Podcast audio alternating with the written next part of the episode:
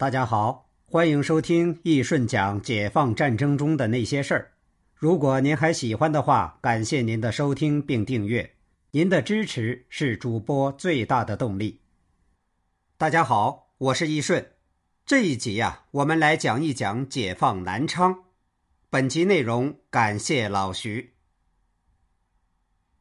一九四九年，对于国民党来说，时代将你抛弃的时候，连声招呼都懒得给你打。兵败如山倒，这失败来得太快了。黄埔二期出身，陆军中将方天非常懊恼接任这末代江西省主席、江西保安司令、江西省党部主委的差事。他是一九四九年元月接替才做了一年不到的前省主席胡家凤的位置，而此时三大战役的平津战役也即将结束。从军事角度，长江以北已无战事，风雨飘摇的国民政府败局已定。一九四九年的春节，青年时代从军，中年荣归故里的方天，这个年就没过好。南昌曾是国民政府的两度行营，也是蒋介石起家的重要城市。蒋介石曾对南昌寄予厚望，希望南昌成为模范城市，进而江西成为全国模范之省。可摆在方天眼前的却是这样的败相。自一九四八年前后，南昌经济就已陷入紊乱。到了一九四九年春节，南昌经济已经面临崩溃的局面，物价飞涨，工商凋零，社会生活与秩序遭受了极大的破坏。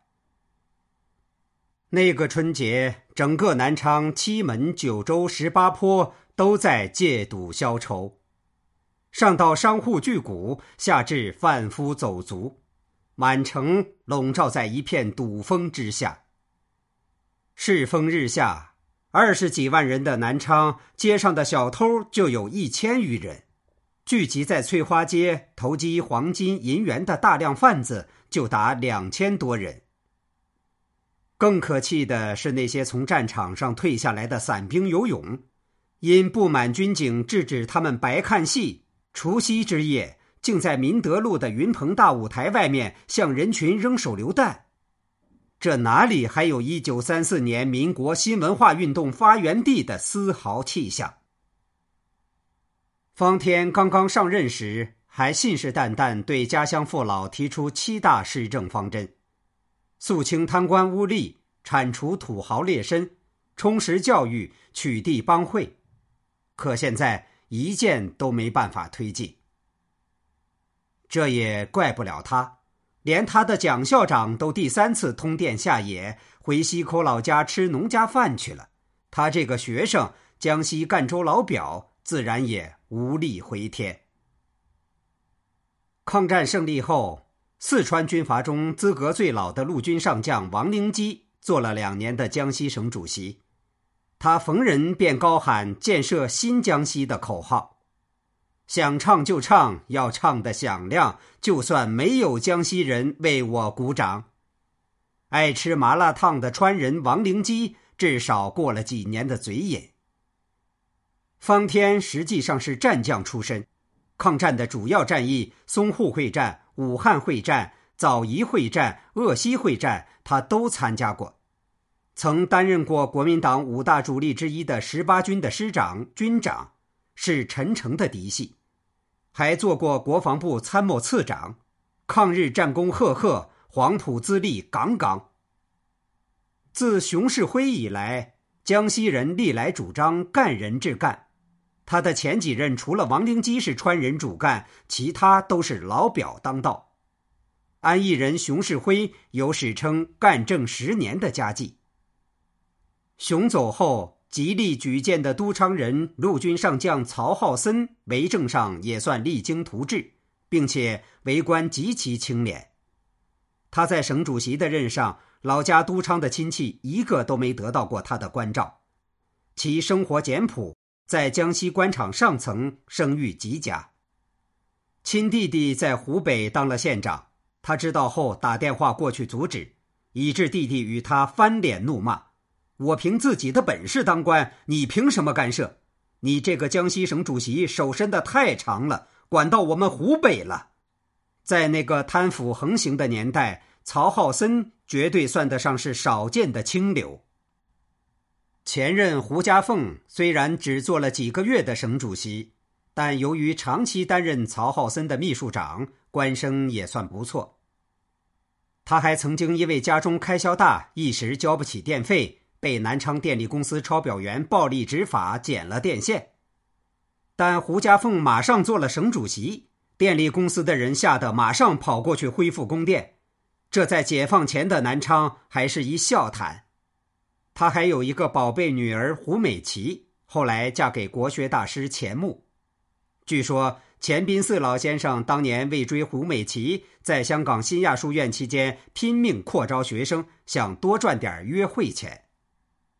年没过好，一年都别想过好。末代省主席方天估计对此感触最深。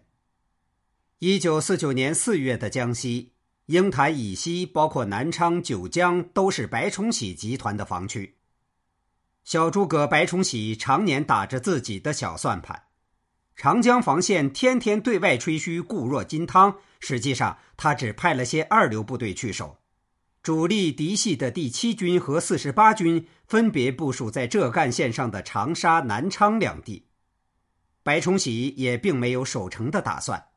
只是想把南昌作为后撤的军转站，一旦情况不妙，这两个军可沿浙赣铁路迅速收缩到湖南中部地区保存实力；实在不行，最后退守广西，以拖待变。桂系不就是从广西打出来的吗？有枪就是草头王，和老蒋的合作不过就是股份制合作，他大股东都准备套现到台湾另起炉灶，小股东自然更要保存实力。南昌穷是穷，不是还有三万六千斤铜吗？走时顺带也可捞一把。这小算盘拨得太响了，方天坐在绳金塔顶都能听得到。彼时，南京国民政府已迁到广州，接上级紧急通知，南昌的省政府机关、工厂、学校要撤到赣州，想走哪有这么容易？这又不是抗战，民众无需你动员，都想跟着政府走。可现在民心都向着共产党，天天盼着解放。南昌街上的红布都卖光了。俗话说威逼利诱，但此时的国民党哪还有什么利诱的资本？只有威逼。可掉了牙的老虎还有人怕吗？不但不想走。那里江西八老还在省促进和平会上唧唧歪歪，力主不修筑城防工事，呼吁和平解放南昌，真是墙倒众人推呀！放在过去，此等言论必将作为通匪罪严办的。方天在南昌解放前实施的军事戒严和十杀令，对付普通老百姓还可以，可对于欧阳武、龚师曾、武玉瑞、彭承万。杨庸生、柳潘国、李尚康、王明选这江西八老，方天也惹不起。这些大都是参加过辛亥革命的同盟会老人，有些还曾经在民国时代做过江西督军或省府主席的角色，且都是江西鼎鼎大名的乡贤名流，年纪资历都在他之上。熊式辉督干都要让他们几分，尤其是那个领头的欧阳武。清末武举人出身，李烈钧同辈的江西督军，曾任过南京中央国术馆的馆长，是江西武术界的泰斗。把他惹毛了，他那把大刀划过去，方天半个警卫连都要人头落地了吧？好，这一集我们就先讲到这里。主播新上线了《中国地理及风景名胜区》专辑，用声音带你了解中国地理。用声音带你去旅行，欢迎您的收听和订阅，我们下集见。